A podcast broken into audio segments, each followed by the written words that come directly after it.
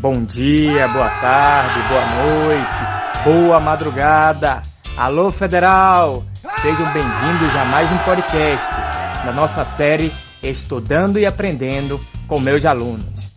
Eu gostaria de agradecer a cada um de vocês que vem acompanhando desde a primeira temporada é, cada um dos episódios que a gente coloca nas plataformas de áudio. Muito obrigado. Queria deixar aqui também minha solidariedade a todas as famílias afetadas durante esse momento de pandemia. Eu sei que tem sido difícil esse momento, mas a gente encaminha aqui toda a energia boa possível para cada um de vocês. E hoje a gente vai ter um encontro fabuloso, um encontro para marcar essa segunda temporada. Antes de falar quem é a nossa convidada de hoje, eu quero deixar aqui o meu alô Sal. Seja bem-vindo, meus estudantes da Universidade Católica do Salvador. E dizer que hoje nossa convidada é a professora doutora Consuelo Yoshida, desembargadora na terceira região do TRF, em São Paulo, onde é vice-presidente, doutora em Direito pela PUC São Paulo, onde leciona há mais de 30 anos e vai trazer muitas novidades da área ambiental para a gente. Chega para cá, professora, seja bem-vinda. Obrigada, Agora. Bem, primeiro quero saudar também essa toda a audiência que você tem, né, essa sua iniciativa. É tão importante a gente manter esse contato, né, com vários seguidores e aí defender uma causa, abraçar uma causa, né? E realmente o, a causa ambiental eu acho uma das mais importantes, viu, Tagore? É, eu sei que você é muito voltado para o direito animal, então cada um né, escolhe uma linha de pesquisa e, e vai levando adiante, incentivando seus alunos, né? Bem, então eu estou aqui a seu dispor, o que você quiser perguntar. Lucas também, quero saudar o Lucas, né? e que eu puder contribuir, trocar experiências com vocês, estou aqui às ordens. Eu agradeço desde já, eu sou Tagore Trajano, seu professor, e convido você a estudar e aprender comigo e com meus alunos. Roda a vinheta.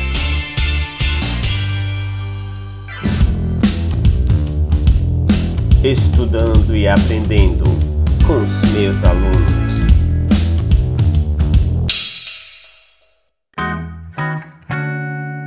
Professora Consuelo, primeiro eu queria saber um pouquinho é, da sua história de vida, não só acadêmica, mas como a história de vida também no Ministério Público, no Poder Judiciário. Me conta como é que o direito ambiental fisgou é, é, essa paulista e como é que ela chegou à vice-presidência do terceiro é, da terceira região no TRF em São Paulo. Pois é, Tagore, é uma série de é, fatores, oportunidades, não é? E você também está preparada. É, você sabe que eu sou oriental, descendente de terceira geração. Meus avós chegaram do Japão, foram para o interior de São Paulo. Meus pais já tiveram estudos, né? E investiram também para que eu não ficasse lá no interior. E a primeira coisa, então, acho muito importante chamar isso, né? Que você tem que, de alguma forma, se capacitar e bem. E eu escolhi a PUC, né? Passei na seleção e, fiz a PUC, tinha outras opções.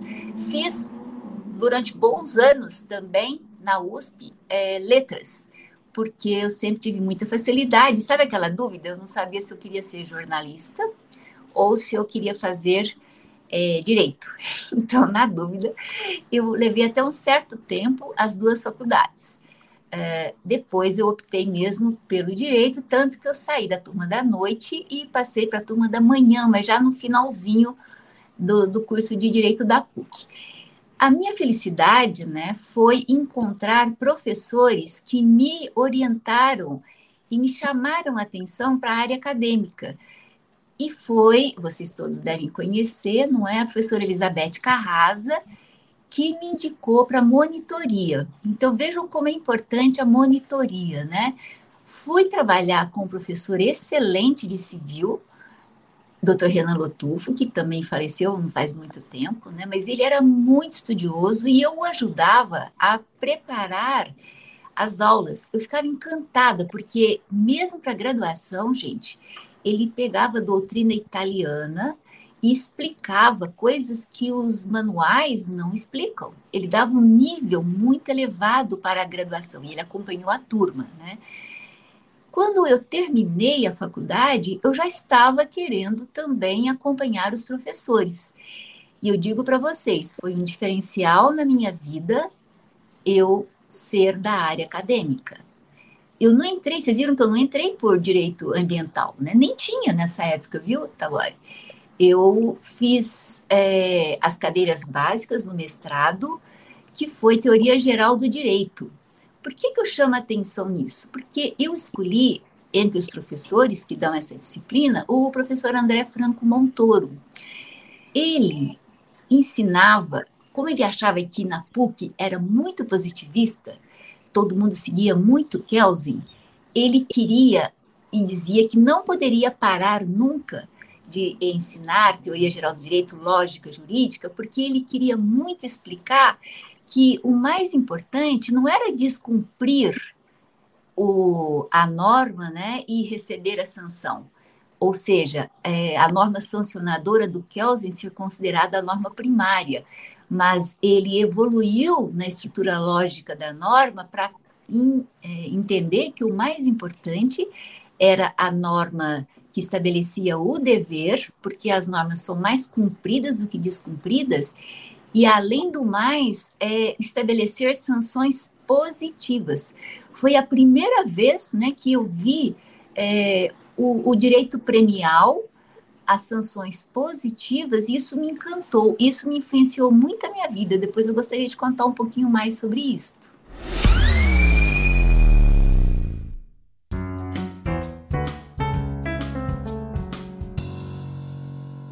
Perfeito, perfeito. E como é que você chegou ao Ministério Público Federal? Era um sonho ser procuradora da República?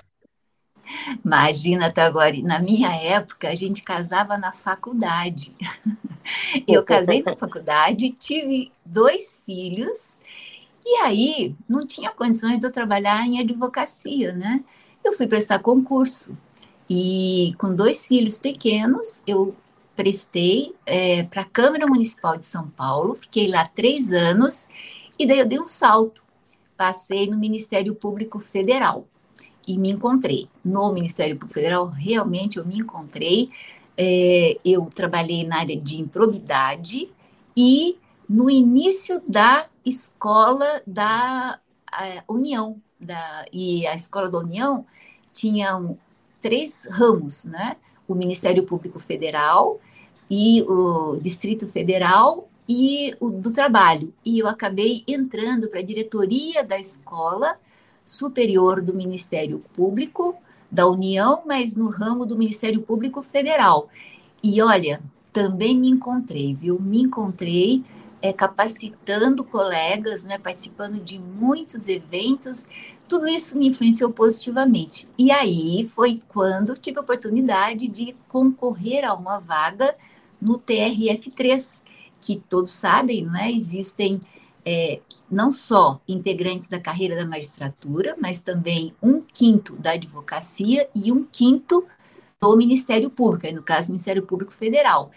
E olha, não tive dificuldade, né, numa seleção complicada, sempre é, elogiando o meu perfil acadêmico e com bom currículo, né, bem atualizado. Vocês imaginam as causas do MP Federal, né, como elas são muito atualizadas. Eu só tenho a agradecer esses professores que me incentivaram e eu ter desenvolvido nestas áreas concomitantemente.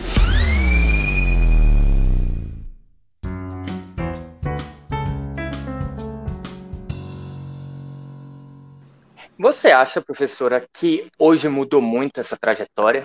Você acha que um estudante que está escutando a senhora pode fazer uma, uma trajetória parecida é, e se engajar, seja na advocacia, seja é, através de um concurso público, até chegar é, à vice-presidência de um tribunal? Você acha que mudou muito? é que tem muito mais gente agora, né? Eu, sinceramente, nem sei como seriam os concursos de tanta gente preparada hoje, né? E é, é difícil, é muito difícil a área federal eu vejo a seleção do concurso de juízes federais, geralmente eles vêm de outras carreiras, né? É, ou, ou já foram juízes estaduais, ou já foram é, Ministério Público promotores de justiça, ou procuradores do IBAMA, do Banco Central, porque são editais bem específicos, sabe, Trajano? Então, agora, a gente precisa de prestar atenção nos editais. O do MP federal, gente, como ele é abrangente. Você tem que saber de tudo, direito eleitoral, sabe? E direito penal e tudo da área federal. Vocês entenderam? Não é, não é simples não. Então, você tem que ter um certo foco. É, eu, como já estava no MP federal, eu acabei é, dedicando a tudo que interesse de área federal. Né? Não, não tinha mais condição de voltar para ver coisas estaduais. É assim, acho que cada um tem que ter um foco na vida. Quem escolher defensoria pública também vai ter é excelente carreira também. Tem defensoria dos estados, né, e defensoria da União. Tem tanta opção, tanta opção então agora e eu acho que os alunos podem. E advocacia, então, né? Advocacia pública, é, os concursos de seleção para serem advogados do Estado, advogados da União, só na, na carreira federal, tá agora, então são três áreas, três concursos. Advogado geral da União, né? Procuradores da Fazenda Nacional e procuradores autárquicos.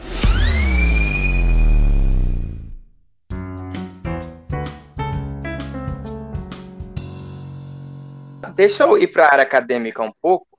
Me conta como é que há 30 anos você dá aula na PUC de São Paulo.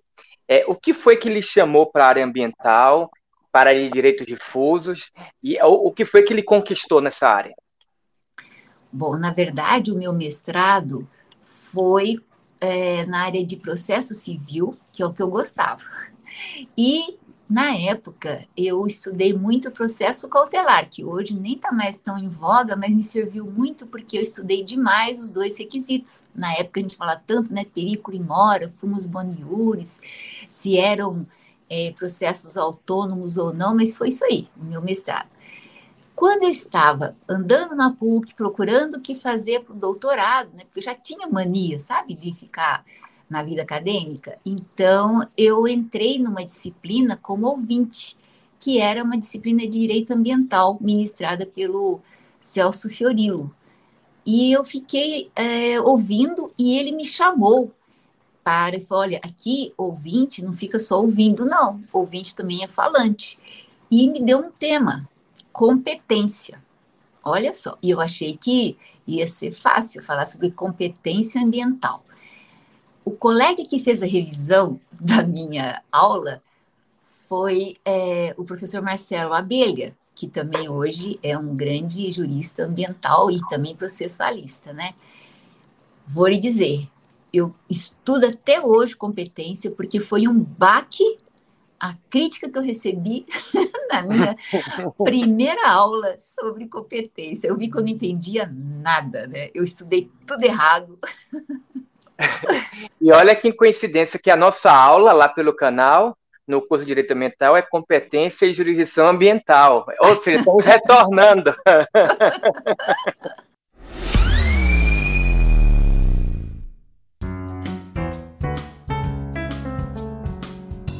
E o doutorado foi sobre o quê? Aí você foi estudando doutorado? É, eu peguei um orientador, né, que foi esse professor Fiorilo, Uh, e ele era muito ousado, sempre muito ousado, né? Ele falou assim para mim, é, Consuelo, eu vou precisar de você com o doutorado para agosto, porque eu trabalhava com ele, ele me chamou, sabe, para ser assistente dele. E ele foi convidado para ser coordenador de um mestrado fora da PUC e falou assim para mim que ele precisava que eu tivesse doutorado em agosto. Ele marcou a minha banca de doutorado para meados de julho, mais ou menos dia 20 de julho. Sabe quando que entrou em vigor o Estatuto da Cidade? No início de julho. E ele queria que eu, em um mês, é, defendesse, isso era junho, quando ele me falou, e falou assim para mim: você vai fazer o primeiro doutorado sobre o Estatuto da Cidade. Foi sempre assim minha vida, sabia, Tarjan?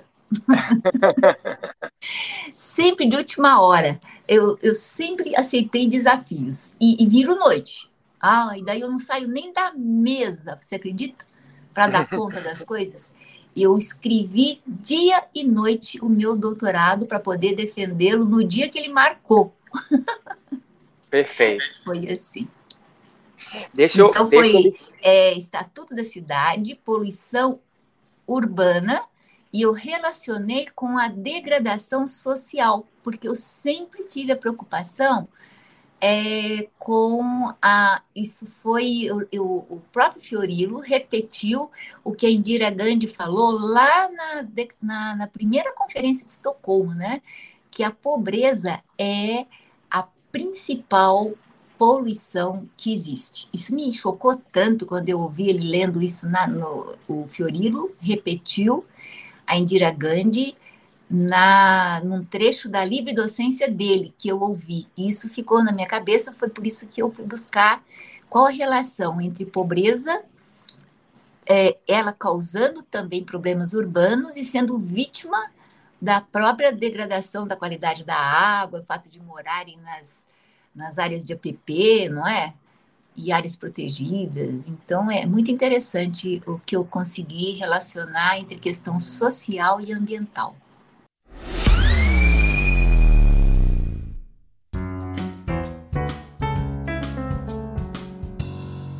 Você trouxe um grande tema que a gente gosta muito de debater aqui na Federal da Bahia, que é a relação da fome, da miséria e da pobreza com as questões ambientais. É, explica para a gente um pouquinho essa conexão e como é que um país como o Brasil, continental, com grandes territórios, precisa desmatar para plantar e mesmo assim ainda tem uma população altamente miserável e um índice de pobreza alarmante. Olha, é tão complexa essa questão, não é? Que a gente não sabe nem como, por onde começar. Tantos anos, né? E as coisas não evoluem satisfatoriamente. Eu, é, faz pouco tempo, né, eu resolvi revolver um pouco melhor a declaração, a Conferência de Estocolmo, e verificar que, na verdade, é, lá nos, nos estudos preparatórios, as reuniões preparatórias, é que foi inserida a questão de interesse dos países em desenvolvimento, que foi a questão da pobreza não era o inicialmente previsto, porque não sei se vocês já perceberam nessas conferências da ONU, há muita prevalência dos interesses hegemônicos das grandes potências, né? Então, é, eu fiquei contente de saber, né, que houve uma mudança de rumo e prestigiaram temas de interesse do, do terceiro mundo, como a gente chamaria assim, dos países periféricos. Né? Então, desde o início, a questão social está presente. Então, vocês viram lá, quando saiu os ODMs, né, combate à fome, é, eliminação da pobreza, né, afora as outras questões. Isso foi mantido nos ODS, né, nos 17 ODS da Agenda 2030 da ONU, de tal sorte que não pode ser eliminado mesmo como objetivo de desenvolvimento sustentável, né? E todas essas metas correspondentes a esses objetivos devem ser incorporadas pelos países em desenvolvimento. Né? Foi uma conquista deles inserirem isto desde a Declaração de Estocolmo. É, e isto tem, então, marcado uh, por que, que não evolui agora. Né? Então, aí a gente vai ver a, a África é impressionante, como lá se diz, né? Nós não queremos mais doações de dinheiro. O que nós queremos é sair desta condição, né? Então, tudo que. Vocês viram lá o que, que eles mandam para lá de lixo, né? Tecnológico? Porque é, eles não têm como ter tanto é, computadores já ultrapassados, né? então a Europa acaba, acaba mandando para a África, né? porque é, lá não seria ainda considerado é, lixo, né? E só que depois eles veem que realmente, na verdade, eles estão importando, né, uma quantidade enorme, né, de é, computadores retrógrados e que com, com aquele com aquela tecnologia já ultrapassada, né? É assim, o, o país, né, que não é avançado tecnologicamente e que não é ou aquele carro-chefe em pesquisa, né, e desenvolvimento, sofre as consequências. O Brasil, eu não acredito, porque ele tem tanta riqueza, né? Será que ele vai é, sucumbir, não é, a essa maldição das commodities, né? Ou seja, ele vai continuar sendo apenas exportador de commodities é, grãos in natura sem valor agregado, né? Será que nós vamos ter essa. Quanto que vai aumentar a nossa exportação de café? Não o café em grão, e sem que tenhamos que pagar royalties, né? Por esses cafés sofisticados. É por aí que vai o problema, viu, Talari?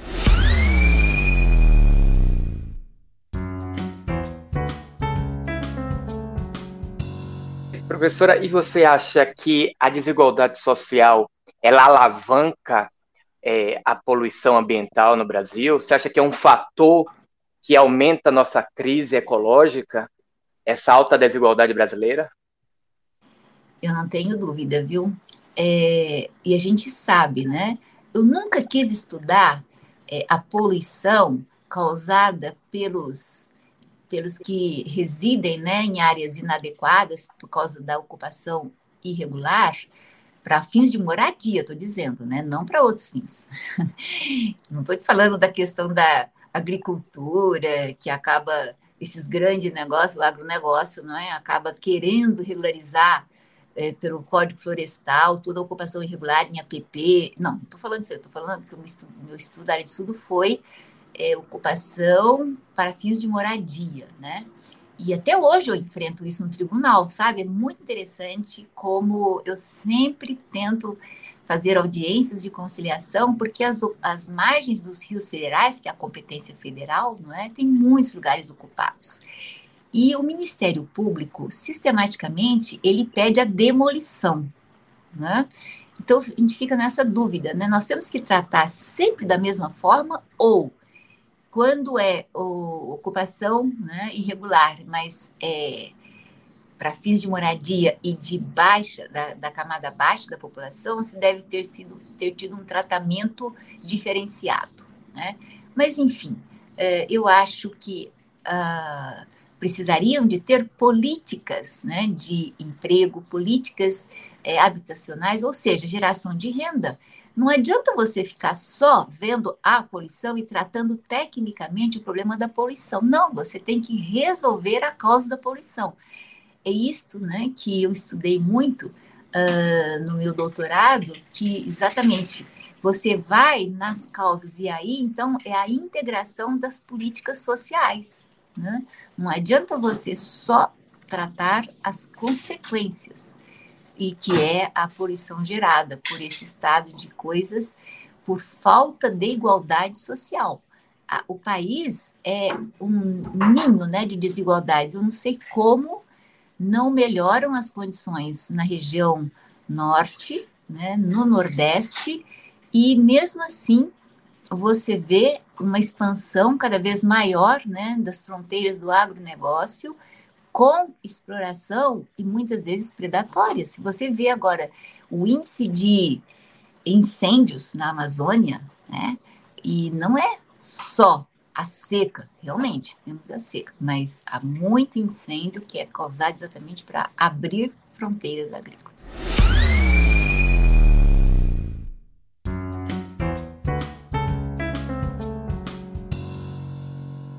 E nesse contexto, você acha que a gente consegue cumprir os ODS até 2030?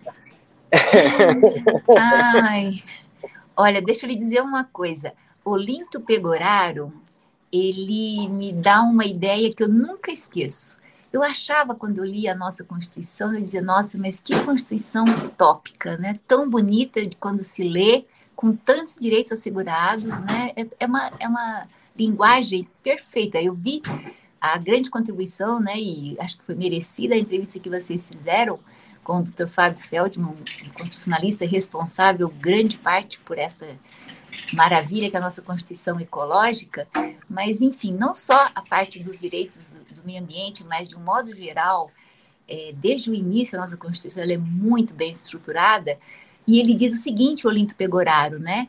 Que o horizonte ético é assim mesmo. Você nunca alcança, mas você nunca deve perder de vista os valores da justiça, da igualdade, né? É, esses valores que nós estamos aqui cogitando que sempre existiram, e daí só que ele fala que é uma ética fenomenológica. Por quê? O sentido de justiça, o sentido de igualdade, o sentido de liberdade vai mudando com o tempo, mas eles sempre devem existir. Então eu não perco as esperanças porque eu vejo como horizonte ético, entendeu?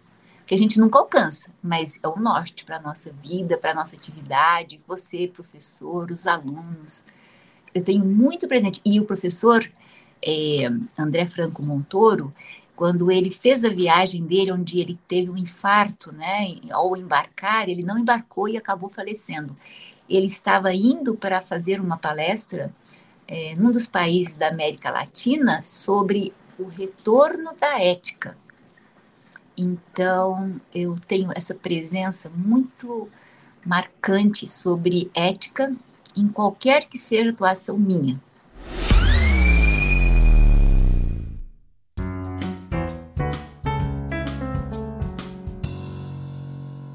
Deixa eu convidar meu parceiro, o Lucas Correia, para representar os estudantes daqui da Universidade Federal da Bahia e fazer algumas perguntas. Lucas. Dúvidas. Olá, professor Tagore, boa tarde. Sempre um prazer estar aqui com o senhor nesse podcast. É, saudações aos nossos ouvintes e boa tarde, professora Consuelo. Uma grande satisfação. Boa tarde, Lucas. Vamos lá, professora. Eu tenho aqui umas três perguntas para a senhora. Professora Consuelo, eu queria saber da senhora sua opinião sobre uma jurisdição ambiental global. Permita-me explicar. Nós sabemos que o meio ambiente de determinados países acabam não pertencendo somente a esses países. Os efeitos desse meio ambiente acabam se alastrando, os danos, na verdade, sobre esses meio ambientes acabam se alastrando sobre todo o globo. Só que as decisões sobre as discussões ambientais acabam ficando restritas à jurisdição local. Eu queria saber o que a senhora pensa da necessidade de uma jurisdição global sobre a matéria de meio ambiente. Pois é. Obrigada pela pergunta, Lucas. Deixa eu te explicar uma coisa. Você já reparou como a questão ambiental, principalmente agora com as questões climáticas, não é? Estão ganhando uma proporção tão maior que a gente questiona muito uh, de ser apenas né, um programa da ONU. Uh, e não existir uma organização, né, como existe, por exemplo, a Organização Mundial de Saúde, é, e vários outros organismos internacionais. Então, até o próprio programa, não é? é o PNUMA, na verdade, deveria já merecer uma ampliação para abarcar tantas questões importantes. Né? Bom, é, sempre se pensou também, não é, em cortes internacionais mais especializadas para tratar destas questões transnacionais. Né? A questão de poluição é transnacional, a questão climática é transnacional, a questão da poluição dos oceanos, tudo são questões transnacionais. Né? E realmente uh, não existe. Repare que quando uma questão é levada para a discussão na OMC, não tem o tratamento devido, porque não existem, não é? é essa transversalidade com as questões ambientais que deveriam ser melhor consideradas. Né? Como eu já tinha dito, há um certo predomínio né, dos interesses hegemônicos dos países centrais. Infelizmente, a gente ainda tem isso, né, esses interesses contrapostos, é, e a questão ambiental.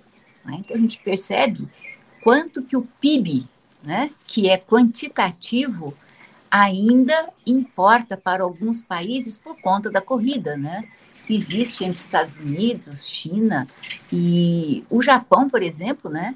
É um problema sério, porque ele é uma ilha, todos sabem, né, que todos esses países já estão sofrendo muito mais com a questão do, da elevação do nível do mar, em razão de vários problemas, derretimento de geleira e tal, pelo aquecimento maior global do planeta, né? Então, assim, é para lá de urgente como diz o último relatório do IPCC, serem adotadas medidas drásticas. Né?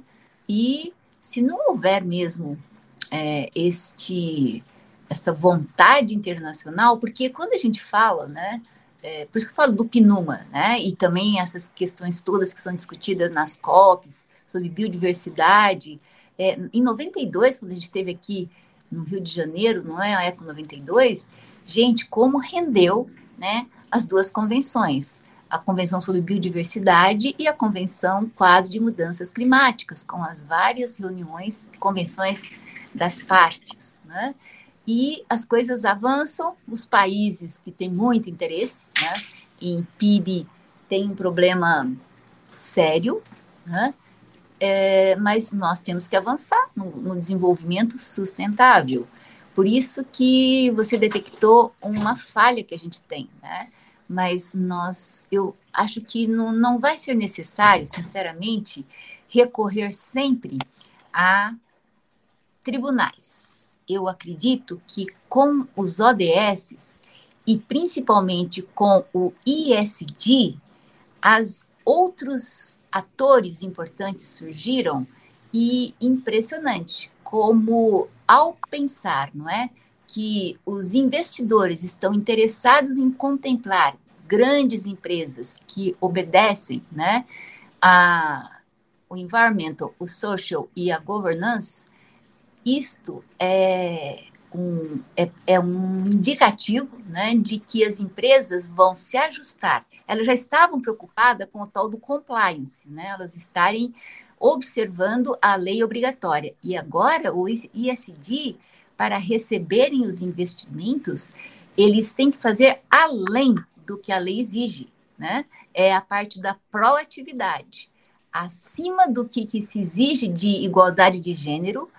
Então, quanto mais mostrar o cumprimento né, do I, do S e do D, mais investimentos eles receberão. Olha que interessante, né? A força do mercado e, e do setor econômico aliado com o setor financeiro. Graças a Deus, a gente vai tendo novos atores, entendeu, Lucas? Para nos ajudar na construção da sustentabilidade.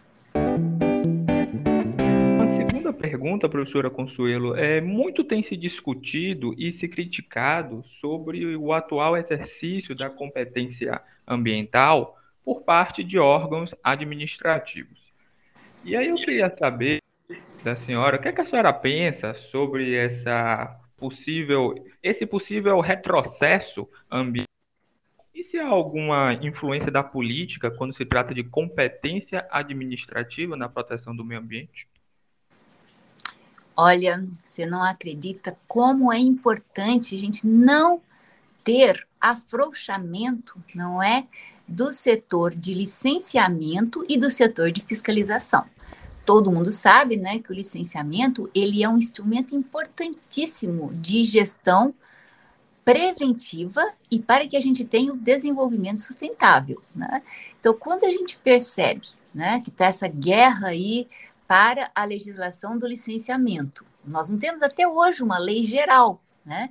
Os estados legislaram, muitos é, adotaram licenciamentos simplificados, né? Então aí já está uma forma de flexibilização.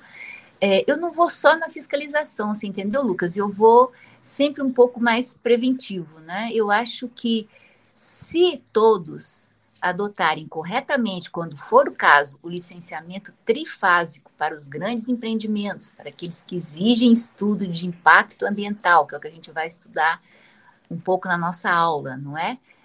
é e depois a fiscalização ser efetivamente atribuída, não é, para aquele que licenciou, sem exageros, entendeu? Sem essa disputa para ver quem é que vai. É, bom, vamos tentar observar né, esse princípio que a gente vai ver da lei complementar 140, né, que quem licencia é quem fiscaliza. Né? Então, tem uma certa ordem nesse nosso federalismo de três níveis. Né? É, eu me lembro de quando é, foi instituída aí na Bahia o licenciamento municipal. Eu até depois eu gostaria que vocês discutissem comigo na aula, né? Porque é, existiu um. Porque quem estabelece os critérios, na verdade, é o Conselho Estadual de Meio Ambiente. Né? E aí alguns estados ampliam e outros restringem a, a competência né, do município naquela listagem, que é licenciar aquilo que é impacto de âmbito local. É uma expressão aberta, não é? Então, uh, é, é, sempre assim, são conceitos abertos, né? Eu estudava muito isso lá com o Montoro, né? A textura aberta e você tem que preencher isso aí. Então, é uma listagem de atividades que o município pode licenciar. Aqui em São Paulo, se houve uma época em que o secretário de Meio Ambiente ele quis licenciar grandes obras, você acredita que teve ações de improbidade contra ele? Enfim, é tanta coisa que ainda não está definida e que, infelizmente, prejudica o licenciamento, prejudica é, o desenvolvimento sustentável. Professora, uma última pergunta, já pegando esse gancho das discussões judiciais, ambientais, é, eu queria saber da senhora, na qualidade de acadêmica, de integrante do Judiciário Brasileiro, aqui na Bahia, a gente não, não é comum termos varas de matéria ambiental, pelo menos estaduais. É, eu queria saber o que a senhora entende acerca da relevância dessa especialidade das varas no judiciário para a proteção ambiental. Tem prós e contras, Lucas. É, se você tem uma vara né, especializada, qualquer que seja ela, você sabe que aqui no, no Judiciário Federal tinha mais varas especializadas que acabaram deixando de ter, por quê? é, você sabe que tem o princípio do juízo natural, né? E quando você já sabe com quem vai cair o juiz e qual é o perfil ideológico dele, que às vezes mistura muito, não deveria ser assim, mas às vezes você já sabe, ah, esse juiz aí, ele, na, casa, na questão ambiental, né? Ah, ele é muito pró-ambiente, ah, ele é muito pró-desenvolvimento. Então fica aquele negócio, juízes ambientalistas, juízes desenvolvimentistas, né? Então já fica mais ou menos assim, previsível o que, que aquele juiz vai decidir. O, o bom é a especialidade, né? A pessoa entende, entendeu? Ele já tem um perfil é, preparado. E aí você tem que considerar, mas eu acho que a especialização ela é boa, eu só não acho que tem que ter um único juiz, entendeu? Não, não, não dá para ser assim, porque você tem que conciliar com outros é, com outros princípios, né? O princípio do juízo natural, é, o princípio da imparcialidade. Não é que o juiz seja imparcial, mas é quase inevitável que o juiz tenha as suas preferências ideológicas, entendeu?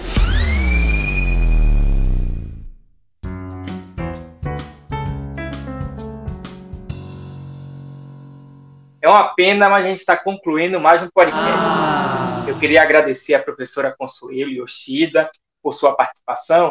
E, professora, se a gente puder resumir esse podcast em poucas palavras e deixar uma mensagem para nossos alunos, qual é a mensagem que a senhora deixaria? Olha, Tagore, é, eu sou muito realizada como professora, como magistrada e atuando nestas causas de tanta relevância né, para a nossa sociedade. Mas para que você tenha oportunidade e você esteja pronto né, para é, atender à demanda, é todo o investimento que é feito. Né? E eu vejo a educação e mais do que isso, né, você sair da vala comum e efetivamente aprofundar e atualizar seus conhecimentos. Bom, vocês têm vocês alunos têm um excelente referencial, não é? O professor Tagore, e antes dele, né, o seu próprio orientador, que foi é, este nosso querido professor que trouxe, né, o, o direito dos animais, é, porque, gente, procurem nichos novos. E isto eu aprendi quando eu fui fazer o doutorado, né? Eu trabalhava com processo civil, foi muito importante, porque agora no tribunal eu uso muito as questões técnicas, não é, acerca das tutelas de urgência e agora também tutelas da evidência. Toda hora eu tenho que conceder é, efeito suspensivo ou não, não é, às decisões do tribunal até que os tribunais superiores examinem a matéria através dos recursos especial extraordinário, né? Então não foi, não, não existe perda de tempo estudando, porque você vai utilizar. Otimize os seus estudos, seja um interessado por tudo, amplie os seus horizontes, mas não deixa de ser vantajosa a as áreas novas de atuação do direito, né? E direito ambiental só tende a crescer. Então, eu gostaria de dizer que vocês estão no caminho certo, capacitando e com professores de alto nível, como vocês têm aí na Bahia, não é? Uh, eu vejo que a questão internacional ganha fôlego cada vez mais, né? porque essas questões transnacionais, por exemplo, a questão climática, não é, e a questão da biodiversidade, ela necessita mesmo, né, de que todas as nações estejam atuando, não é, de forma multilateral e contando com a participação do setor econômico, das ONGs e das universidades.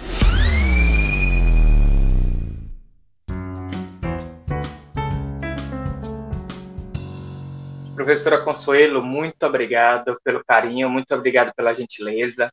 Eu queria deixar aqui é, uma amostra de como sua aula é atual e muito importante para a gente. Hoje, aqui na Praça Visconde de Cairu, nosso comércio, ao lado do Mercado Modelo e do Elevador Lacerda, Elevador Lacerda sim, sim. foi inaugurado uma exposição cultural sobre os 17 objetivos da ODS.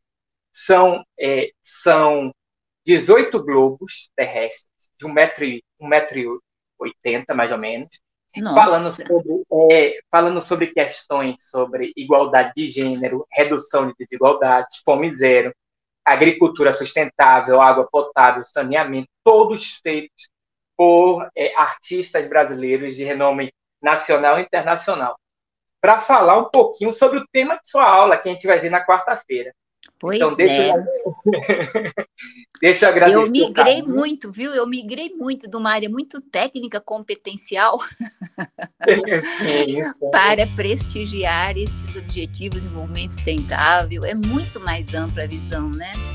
Sim, sim. Eu queria agradecer e mostrar como essa relação do meio ambiente com o direito, com a arte, a gente vai ver tão bem na, na aula de quarta-feira, pode fazer com que a gente se transforme quanto professor e quanto estudante. Deixar aqui meu nós evoluímos, viu? Como professores também nós evoluímos, né? E eu como operadora do direito, decidindo, julgando, eu também passo a ter novos olhares. É impressionante como a gente evolui. Muito obrigado, professora Consuelo. Muito obrigado a cada um de vocês que vem acompanhando todos os podcasts. Não esqueça que essa quarta-feira a gente tem aula sobre competência e jurisdição ambiental com a professora lá no canal do YouTube. Não deixa de dar uma olhada, segue a gente. Um abraço, fiquem conosco. Tchau, tchau.